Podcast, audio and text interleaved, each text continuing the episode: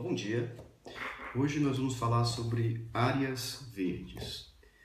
E é interessante observar é, o que está acontecendo no planeta hoje, e isso, infelizmente, já está sendo. as observações já são diárias com relação às mudanças do clima. O, planeta, o clima do planeta está ficando cada vez mais forte, mais rápido, e a tecnologia que nós hoje possuímos, é, é inclusive disponibilizado para todos, a gente consegue monitorar sistematicamente o que está acontecendo na nossa atmosfera. E não somente a atmosfera, mas é, a, o que está acontecendo agora no, no, nosso Sol, a temperatura dos oceanos, as correntes, é, é os satélites observam também é, áreas de desmatamento, onde, de onde o calor está realmente saindo, e uma coisa que é interessante desses, desses, desses satélites, desses filmes de satélites de 3, 4 dias, é, recentemente é, a gente é, é, é, notou, né, em, através de observações e pesquisas, como é que estava a, a corrente de calor no planeta. Então, no, no centro do planeta, a, a, no equador do planeta, o calor corre nesse sentido, e nas regiões polares né, árticas e, e Antártica, né, Antártica e, e, e Ártica, girando no sentido contrário. Então, o frio girando assim e no centro do planeta, na linha do Equador, o calor girando assim. E isso a gente observa, eu coloquei algumas fotos e é, imagens na, na, na, página do Facebook, mostrando os furacões sendo formados naquela linha e dando toda, toda uma questão de sequência. E o que é interessante é que todo esse aquecimento do planeta que a gente ouvia-se falar, né? na década de 1992 foi quando se falou pela primeira vez em, em, desenvolvimento sustentável e tal. Então, há duas décadas a gente não tinha nem noção, três décadas, duas lá, a gente não tinha nem noção de, de, de o que, que era isso. Só que hoje nós sabemos, as pesquisas já avançaram 20, 25 anos, os que, as coisas que eram previstas naquela época e que todo mundo dizia, ah, não, isso é brincadeira, elas realmente estão acontecendo. E, e, esses registros têm sido feitos diários. Então, por exemplo, o mês de junho, né, o mês passado, foi o mês mais quente da história. Então, mensalmente, os meses estão se tornando mais quentes. Isso é um resultado da, da, da, nossa relação com o planeta, com relação ao consumo, com relação àquilo que nós precisamos para viver como civilização. E aí, falando em civilização, eu trago a pergunta sobre áreas verdes. Né? Na sua cidade existe áreas verdes? Existem parques, existem bosques, praças arborizadas?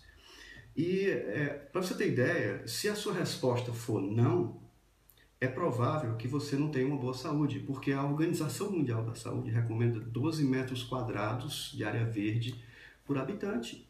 Então, se você multiplicar o número de habitantes é, da sua cidade e ver a quantidade de áreas verdes que existem distribuídas dentro da, da, da sua geografia, é, precisaria de 12 metros quadrados por habitante. Né? Seria você ter 12 metros quadrados de uma área verde.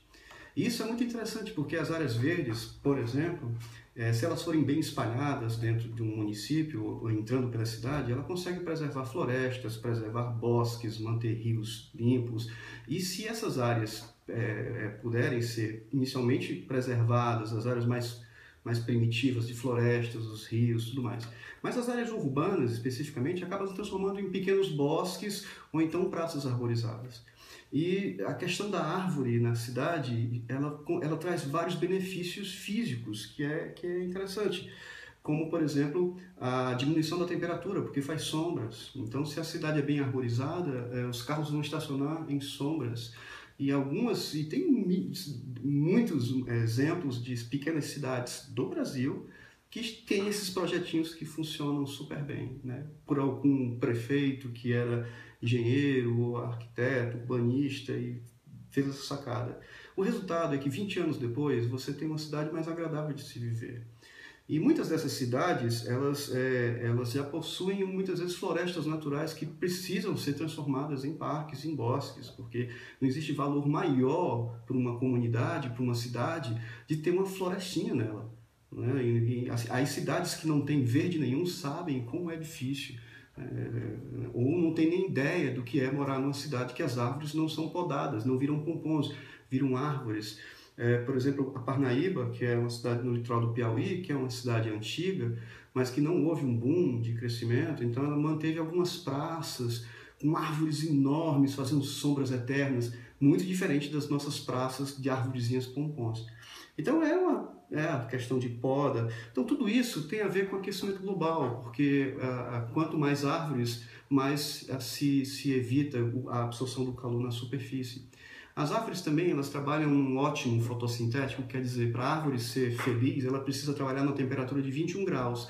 Então, uma floresta, ela tende a se manter nessa temperatura para que ela possa fazer a sua fotossíntese. Então, acaba mantendo a temperatura estável, seja no inverno ou no verão. Né? Então, uma, uma floresta numa área fria, ela vai manter um pouquinho do calor, dos 21 graus. Uma floresta numa área quente vai manter um pouquinho do frio dos 21 graus. Tá? E além disso também as florestas elas recolhem carbono da atmosfera quando elas crescem. Uma árvore de 37 anos ela absorveu ali leva duas toneladas, seis toneladas de, de carbono.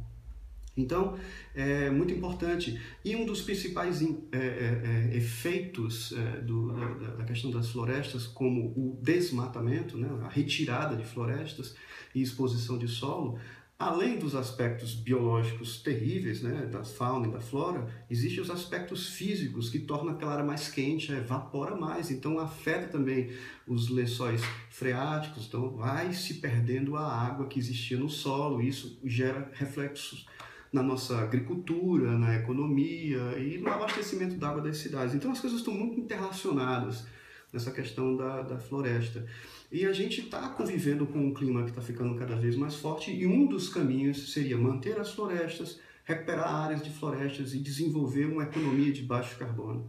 E a economia de baixo carbono passa por uma cultura, passa por um entendimento de, de como é que seria esse futuro e, e a gente tem que é, ser a mudança nesse processo. Precisamos entender isso da nossa forma, com a nossa cultura, com a nossa religião, com a nossa economia, com a nossa localização geográfica, mas é muito importante que se entenda isso, porque os impactos do clima já estão acontecendo e as populações precisam saber que, que riscos vão ser esses, e, e que é uma outra história para a gente conversar, os principais riscos e impactos que o aquecimento do planeta traz imediatamente para uma população, mas sobretudo como é que nós podemos nos adaptar, quais são as tecnologias que nós precisamos implementar e sobretudo é, quais são os comportamentos que nós precisamos mudar com relação a isso, com relação às florestas, com relação ao lixo, com relação às outras outras pessoas e os outros recursos naturais do planeta, ok?